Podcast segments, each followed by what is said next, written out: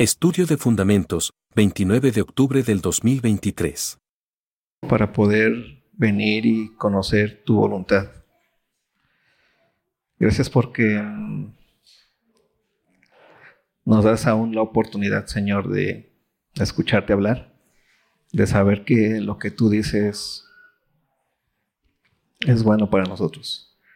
Te pido que tú nos ayudes en ese momento. Eh, nos permitas comprender tu palabra y nos permitas, Señor, discernirla, comprenderla bien y así también saber quiénes somos en ti. Gracias. En nombre de Hijo amado. Amén. ¿Cómo estamos? ¿Bien? Una de las cosas más importantes que estamos tratando de, estudiar en esta parte de fundamentos es una de las cosas que se comprenden, creo que de las últimas veces o cada vez cuando ya tienes mucho tiempo en la iglesia. Eh, ¿Cuántos de aquí crecieron en la iglesia? Bueno, quitando a Mercy, que está creciendo en la iglesia. ¿Cuántos de aquí crecieron? O sea que se acuerdan que desde chiquito iban a la iglesia y la mayoría ya conoció siendo adulto. La mayoría, puede ser. Yo, yo crecí en la iglesia. O sea, yo recuerdo mis mis... O sea, yo no tengo otra, otra memoria de los domingos familiares que no fueran fuera de la iglesia. Los domingos familiares eran levantarse muy temprano, desayunar, porque teníamos que llegar temprano, porque a mi papá le tocaba tener que estar temprano. Y llegábamos y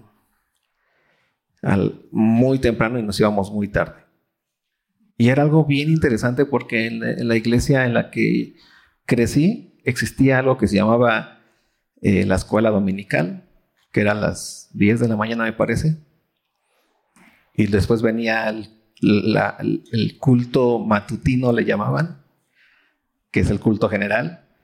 Después todos se iban a sus casas después del culto general, pero todos regresaban al culto vespertino, el culto de la tarde que empezaba a las 6 de la tarde. Y yo me acuerdo que hacíamos todo ese trayecto eh, de ahí por este, la calzada de la Virgen, allá por el TEC de Monterrey, hacíamos temprano, acababa, terminábamos, regresábamos, comíamos, luego nos volvíamos a ir. Y después ya en la noche regresábamos. Y en la noche me acuerdo que caminábamos el trayecto de la calzada de las bombas hacia la Virgen. Y ahí iba mi papá y mi mamá caminando. No teníamos carro. Y me acuerdo que había momentos en donde los, pues eh, llovía, ¿no? Eh, y era así como, pues está lloviendo, no creo que lleguen los hermanos. Y llegaban, ¿no? En las tardes. Y pues la mayoría de los hermanos que, que estaban en esa iglesia eran hermanos de pocos recursos. Muchos venían de muy lejos. Teníamos una familia, me acuerdo mucho de esa familia, los Natarén, que venían desde Naucalpan, Ecatepec, o no sé, donde da vuelta el, el aire, ¿no? Lejísimos.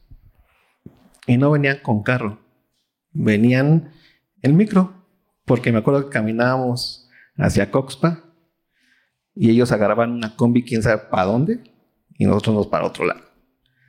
Y ya, y esa era la vida de la iglesia. Y entonces vas creciendo dentro de la iglesia y, te, y vas comenzando a tratar de entender qué es la iglesia hoy en día, ¿no? ¿Qué somos como iglesia? Y de repente una de las cosas que en donde se ha transformado la iglesia es en una especie de familia comprometida, después deja de ser como familia comprometida y entonces se convierte como en una especie de lugar a donde hay que ir porque hay que ir a un lado con Dios por una cuestión espiritual los domingos a recibir una ayuda porque traigo problemas. Y entonces después se vuelve un club, pues porque nos, nos acostumbramos a tener personas parecidas a nosotros, que pues tenemos, somos como fans de Cristo, Y entonces somos fans de Cristo y así como los que son fans de, de no sé, de la América, tienen su club de seguidores de la América, ¿no? Y se juntan y entonces parece que otra vez se vuelve simplemente un club o se vuelve un tiempo de terapia emotiva. Vienes a escuchar y tratar de escuchar buena música, olvidarte de tus problemas un rato, que te vengan a decir qué onda con tu vida tantito y seguir los pasos que tienes que seguir. Hay otras iglesias que, son, que se convierten en clubs políticos cristianos, ¿no? Y vamos todos a sacar nuestra rabia contra las agendas lésbicos, no sé qué, ¿no? Y, o clubs moralistas. Y entonces la iglesia tiene distintas, distintos aspectos que viven en la conciencia de, de las personas o creyentes que se acercan a la iglesia. La semana pasada vimos básicamente que la iglesia es un ser vivo, pero es un ser vivo en tanto que Cristo resucitó y en tanto que el Espíritu Santo vino a la iglesia. El Espíritu Santo habita en dónde? En el cuerpo de Cristo. Cuando tú lo dices, cuando tú dices que el Espíritu Santo habita en ti, no es que el Espíritu Santo dejó un cachito en mí, luego otro cachito en Jen y otro cachito en Ara, ¿no? Y que tú te vayas y vayas así como, ay, está todo el Espíritu Santo en mí, yo solito. No. Habita en dónde? En la iglesia y tú eres miembro de la iglesia de Cristo. Esta es una de las cosas más importantes y más básicas que debemos entender como cuerpo de Cristo.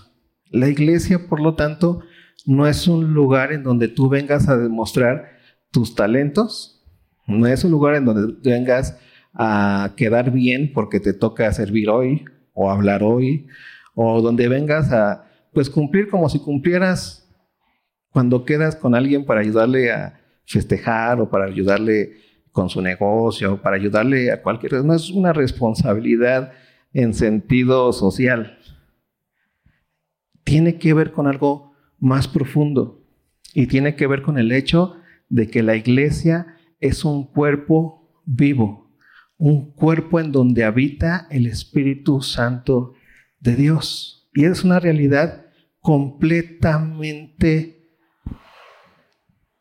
perfecta. Una realidad que no cambia. Tú aquí no vienes a ver qué puedes obtener en un sentido de mejor o mayor influencia. ¿no? A ver, yo me voy a juntar más con Ara porque es la esposa del pastor. Y entonces ahí, como en mi, lugar, en mi trabajo no me dan la, el afecto que me tienen que dar, o sea, casi me lo van a dar.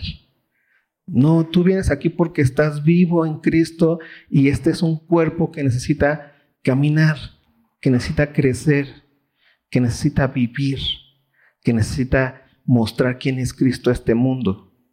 Y por eso tú, en tanto que miembro del cuerpo de Cristo, tienes una función. Y hoy vamos a ver en Romanos 12, básicamente, qué es ser un miembro del cuerpo de Cristo.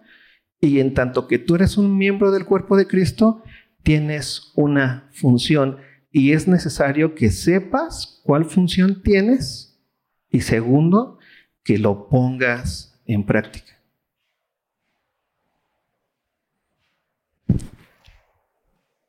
Eso es muy importante. Que tú sepas muy bien la función que tienes y que la pongas en práctica, porque si no, este cuerpo que, que tú ves ahorita, que en el aniversario se puede ver wow, qué bonito se sintió, cuántos hermanos, todos cantando bien hermoso, eso simplemente es la apariencia.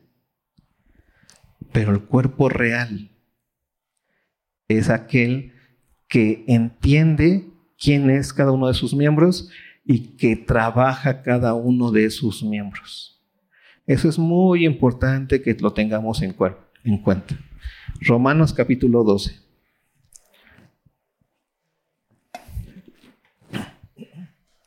Por eso la lección de hoy se llama cuerpo.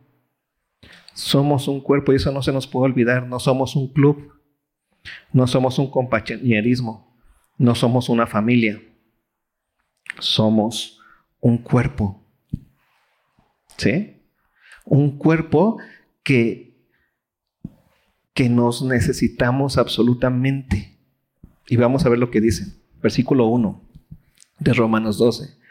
Así que, hermanos, os ruego por las misericordias de Dios que presentéis vuestros cuerpos en sacrificio vivo, santo, agradable a Dios, que es vuestro culto racional. Esto ya lo hemos platicado, hemos entendido que el sacrificio vivo, el único que es sacrificio vivo en este universo es quién? Cristo Jesús. ¿No? Aquí no te está diciendo, presenta tu cuerpo de una forma sacrificada.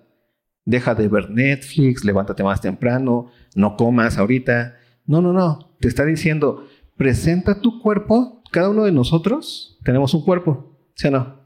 Entonces, preséntate en quién? En Cristo Jesús. ¿Qué significa presentarte en Cristo Jesús, que es el que, el, que ha resucitado? Preséntate en cuerpo, porque estamos en quién? En Cristo Jesús. Y cada vez que nosotros entendemos que estamos en Cristo Jesús, o nuestro entendimiento de estar en Cristo Jesús significa estar en dónde? En el cuerpo de Cristo Jesús. Si tú estás en Cristo, ¿Estás en dónde? En el cuerpo. Si estás en el cuerpo, entonces eres que un miembro de ese cuerpo. Y por eso Pablo nos está diciendo aquí prácticamente que necesitamos nosotros presentar nuestro cuerpo, esto que somos, como qué? Como miembros del cuerpo de Cristo. ¿Se te das cuenta de eso? Ve lo que sigue diciendo.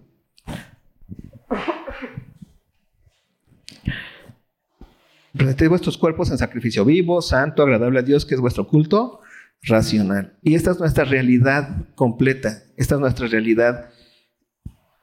La iglesia es esto. Es santo, es agradable a Dios y está que viva.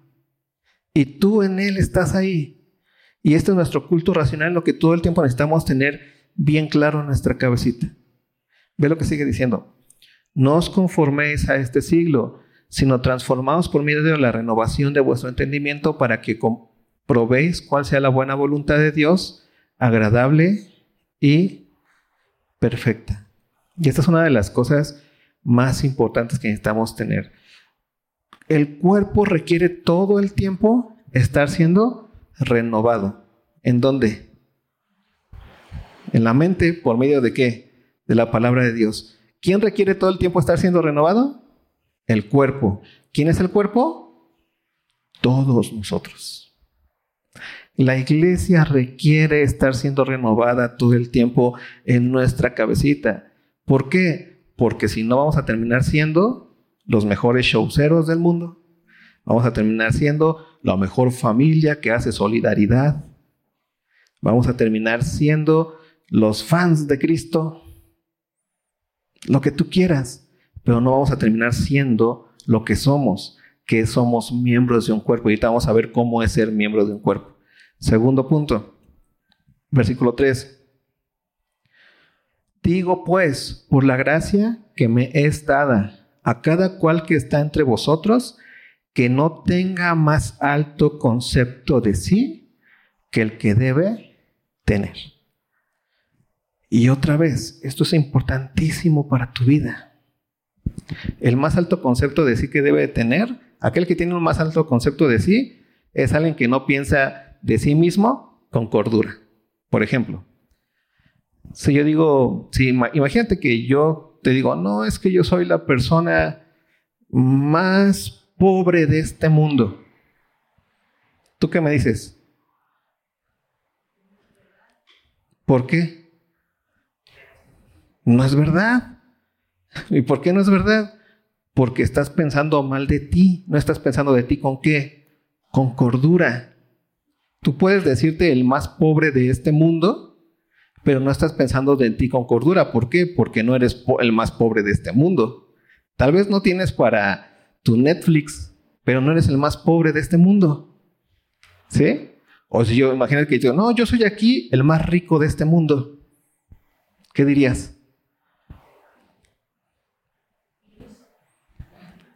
Se te nota, mi rey.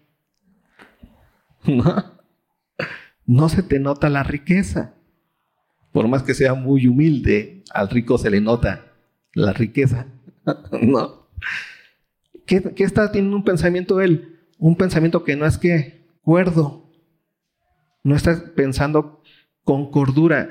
Y de la misma forma, el cristiano que no se piensa como miembro de una iglesia viva, llena del Espíritu Santo, no se piensa con qué? Con cordura.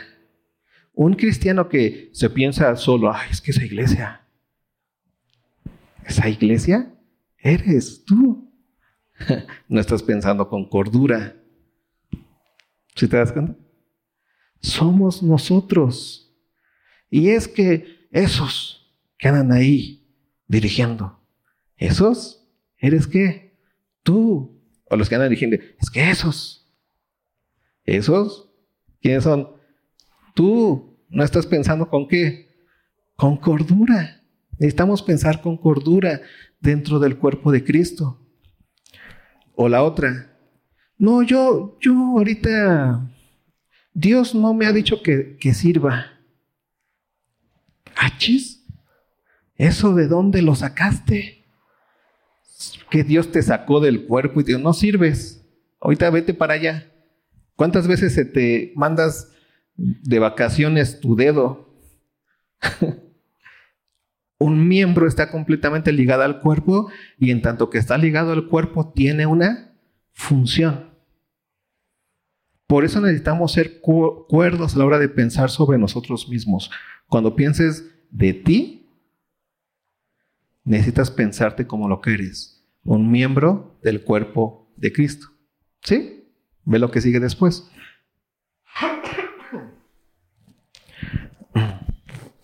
no tenga más alto concepto de sí que el que debe tener, sino que piense de sí con cordura, conforme a la medida de la fe que Dios repartió a cada uno. Ve lo que dice versículo 4. Ve esta parte, que es importantísima. Porque de la manera que en un cuerpo tenemos muchos miembros, eso les queda clarísimo, ¿no? Pero no todos los miembros tienen la misma función. ¿Eso también queda clarísimo o no?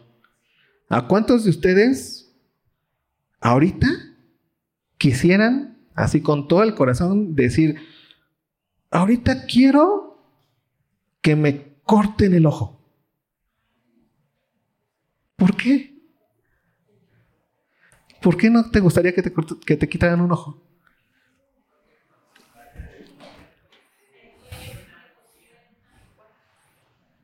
Bueno, ¿cuántos de ustedes ven la costilla tercera de pues no lo ves, hay que mocharla. ¿Qué pasaría?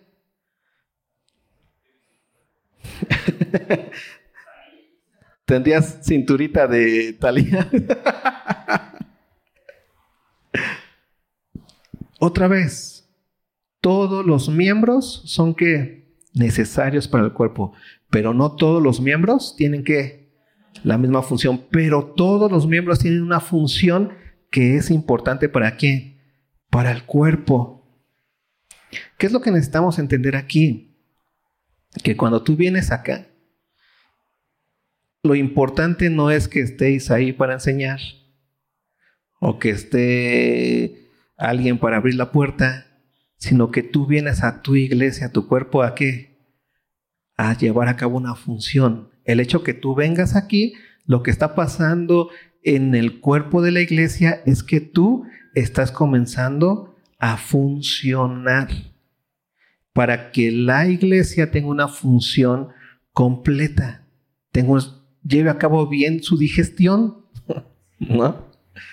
Y eso es necesario no solamente con Isaí aquí, sino es necesario contigo allá. ¿Te das cuenta de eso? Pero eso no es una cuestión de, ay, voy a la iglesia para poder, eh, mi, presencia, para que yo pueda este, crecer eh, como una gran mujer en Cristo. No, vas no vienes a la iglesia para eso. Vienes a la iglesia para edificar a qué? A la iglesia con la función que Dios te dio. ¿Para quién? Para la iglesia. No para ser el mejor varón en Cristo, no para ser la mejor mujer en Cristo, no para ser el mejor joven en Cristo. Es para funcionar conforme la iglesia que Dios nos ha dado. ¿Sí? No para ser el mejor trabajador. ¿Es para qué? Para edificar la iglesia. Y tu presencia aquí no es una presencia meramente social, de qué bonito, te vuelvo a ver sino es una presencia funcional. ¿Sí te das cuenta de eso? ¿La diferencia? Por eso ningún hermano dentro de la iglesia solamente viene a calentar la banca. Ninguno. Su presencia es funcional. Así como ningún miembro nada más anda ahí porque sí. En el cuerpo, en la iglesia, tampoco. Ve lo que sigue diciendo Pablo entonces.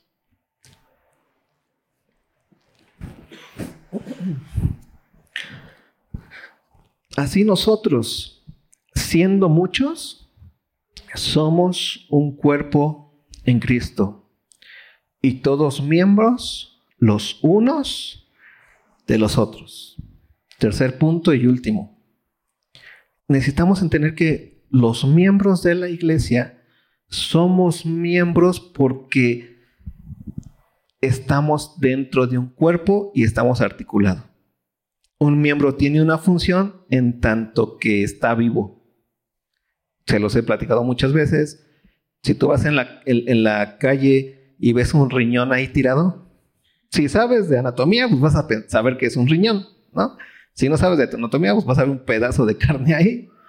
Pero si tú lo ves ahí tirado, no dices, ay, ayudemos a ese riñón para que, ¿qué, es lo que ves? Es muerte. ¿Ves algo? Inservible. ¿O cuántos de ustedes agarrarían? No, ya me lo llevé, déjalo lavo para que me hagan un, una trans, eso de riñón. Trasplante, iba a decir una transferencia, un trasplante de riñón. No, todo eso hasta tiene todo un proceso de sanidad y de tiempo y de todas esas cosas que tienen que ocurrir. Pero un miembro fuera del cuerpo es un miembro inservible. Por más bonito que se vea ese ojo, ¿no? Por más grandote y negro y de esos ojos bellos que hay fuera del cuerpo, pierde su qué? Belleza absoluta. ¿Sí? Entonces, primer punto de ser miembro en tanto en el cuerpo de Cristo. Primer punto es que un miembro no vive para sí. ¿Por qué el riñón que está afuera es inservible? Pues porque la idea del riñón es que haga una función, ¿no? ¿Cuántos saben de anatomía aquí? Yo no sé, me meto en problemas. ¿Para qué sirve el riñón?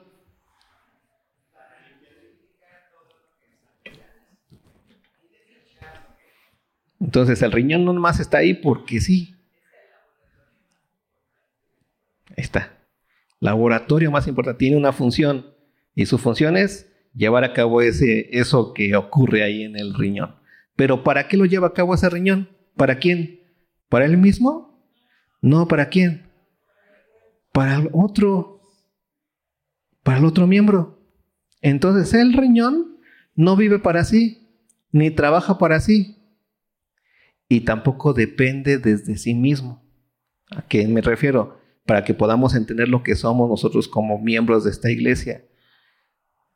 Tú como miembro y con la función que tienes, todo lo que vas a hacer va a ser para el, fruto, va a ser para quién? Para el otro.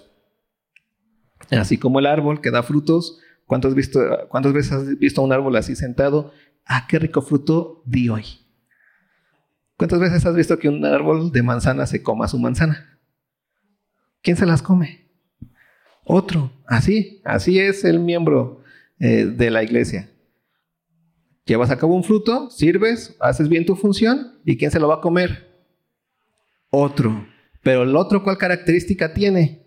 Que está esperando que tú que llevas a cabo eso. Y eso significa que está dependiendo de la función que tú lleves.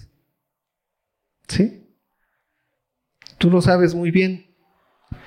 Y es importante que entendamos que un miembro de la iglesia es alguien que lleva a cabo una función, pero no solamente que lleva a cabo una función, sino que también es capaz de depender de su hermano. Y eso no sabes cuánto cuesta. Es lo más complicado porque se vuelve bien romántico. Sí, vamos a trabajar, yo lo voy a hacer, yo lo voy a hacer, yo lo voy a hacer, yo lo voy a lograr. Eh, pero eso no es ser un miembro, eso es ser impositivo, ¿no? Un miembro tiene una característica principal, que hace su función y que depende completamente de la función que el hermano haga. ¿Te das cuenta de eso? Si el hermano Miguel no hace su función, ¿quién es el que el dañado? Isaí. ¿Por qué? Porque Isaí no es todo. Isaí requiere que qué? Que Miguel haga su función. Porque la sobrevivencia de Isaí, ¿de quién depende? Y, ojo, no quiero que, que, ustedes se vuelvan la clásica iglesia que dice nada más por decir, depende de Dios. No. Por eso Pablo nos enseña una realidad completa. Dependemos los unos de los otros. Pero esa es una realidad completa. Por eso nos duelen los unos y los otros. Esa es una realidad completa. Un miembro que no hace su función, ¿qué es lo que nos causa a nosotros? ¿Nada? ¿Quedamos en el limbo? No. ¿Nos causa, nos causa qué? Dolor. ¿Se te das cuenta de la importancia que tiene tu hermano que está al lado? Tu hermano gritón todo lo que lleva a cabo, todo lo que se mueve en el cuerpo por la función del miembro de Cristo. Por eso ningún miembro dentro de, esta iglesia muchas veces dice, nadie de aquí es indispensable. ¿Lo has escuchado? Es la tontería más grande dentro de la iglesia. Porque dentro de la iglesia todos somos funcionales. Porque Dios nos creó como un cuerpo absoluto. Y si el que Dios lo llamó a algo y no lo hace, ¿qué está causando en el, en el, en el cuerpo? Un problema. Y ten por seguro que Dios te llamó a algo. No vamos a entrar hoy, vamos a entrar la siguiente semana a ver los dones espirituales, que ahí es donde se encuentra la función que Dios te ha dado. Pero déjame, te los leo de forma rápida, ¿vale? Por eso dice, eh, así nosotros siendo muchos somos un cuerpo en Cristo y todos miembros los unos de los otros. ¿Sí queda claro lo que es ser miembro del uno de, los otros? Por eso cuando tú no haces tu función, no es que, ay, todos ahí ni se dan cuenta. No, espiritualmente, ¿qué está pasando en la iglesia? Hay un colapso. Así como cuando traes el tic aquí. ¿A poco dices, ay, no, pues ni me está pasando nada? Sabes que te está pasando algo. O cuando traes el dolorcito de cabeza, ¿A poco no dices, ay, así es la vida? No, sabes que hay algo, pero tal vez no le das importancia. Pero hay un mal funcionamiento. Y en la iglesia sucede lo mismo. Si el cuerpo no lleva a cabo la función, o el miembro no está llevando a cabo la función, aunque parezca que no pasa nada porque sí salió adelante el domingo, salió la función, ¿no? Sí está pasando porque espiritualmente, que es en donde se vive la iglesia, ahí es en donde está el colapso. ¿Sí? Entonces dice, de manera que teniendo diferentes dones, aquí está la función. Ya la siguiente semana vamos a hablar de los dones y es la función espiritual que Dios te ha dado y por lo menos tienes uno. Nadie puede decir, no, es que yo no tengo dones. Toño se los quedó todo. Y dice, qué bueno que está Toño aquí, gran hermano. Él se quedó todos los dones. Yo no tengo ninguno. Pues yo soy chiquito. Yo ahí con, yo veo cómo Dios usa a los hermanos. Seas payaso. Eso no existe. Si eres miembro, es que yo no sé nada, yo ni siquiera sé hablar, yo ni sé. Pues tienes una función. Nadie te va y Dios mismo te va a decir, ay, sí, mijito, no, yo te hice miembro y mete un nuevo ser miembro. El miembro, el miembro que ahí está nada más. o sea, no, eso no existe. Dios, dio dones. Y tú que has nacido en el cuerpo de Cristo, naciste con una función y tienes por lo menos un don. Ahí están los otros que piensan que tienen todos los dones del universo. No, eso tampoco. Tienes por lo menos uno. Puedes tener más de uno, pero no puedes tampoco tener todos, si no ese sería la iglesia solito, ¿no? no. Entonces, por lo menos tienes un don que tienes que llevar a cabo en función. Y ve lo que termina diciendo. De manera que teniendo diferentes dones, la iglesia, según la gracia que nos es dada, si el de profecía, úsese conforme a la medida de la fe, o si del servicio, en servir, o el que enseña en la enseñanza, el que exhorta en la exhortación, el que reparte con liberalidad, el que preside con solicitud, el que hace misericordia con alegría. Ahí están los dones del Espíritu Santo. Y tú tienes uno de esos. Las siguientes semanas vamos a estar platicando sobre los dones del Espíritu Santo. Vamos a estar checando y tratando de ayudarlos a saber más o menos qué don tienes, que yo estoy seguro que sabes. Sabes de qué lado masca la iguana con tu función dentro de la iglesia.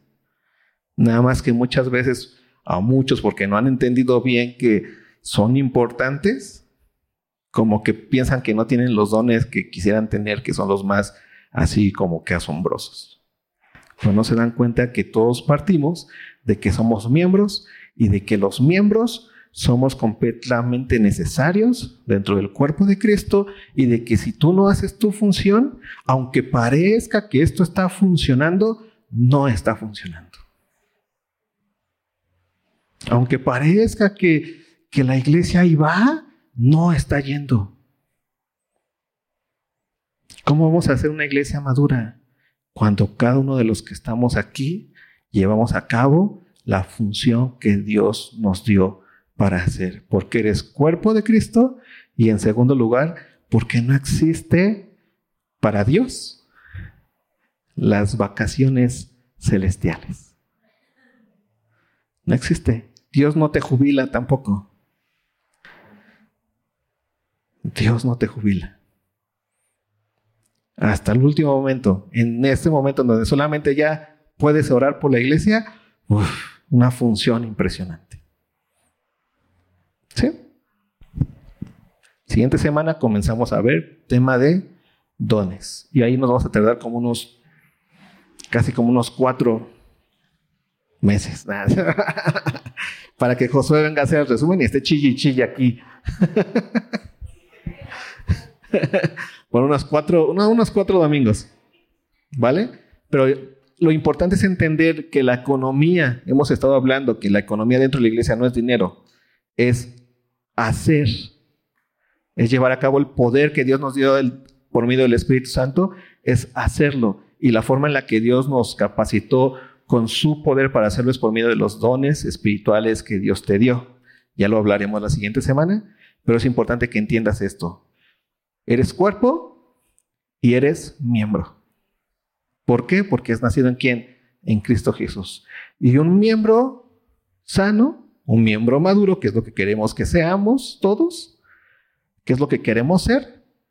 Un miembro maduro comprende que da fruto completamente, trabaja, pero también comprende que depende de quién?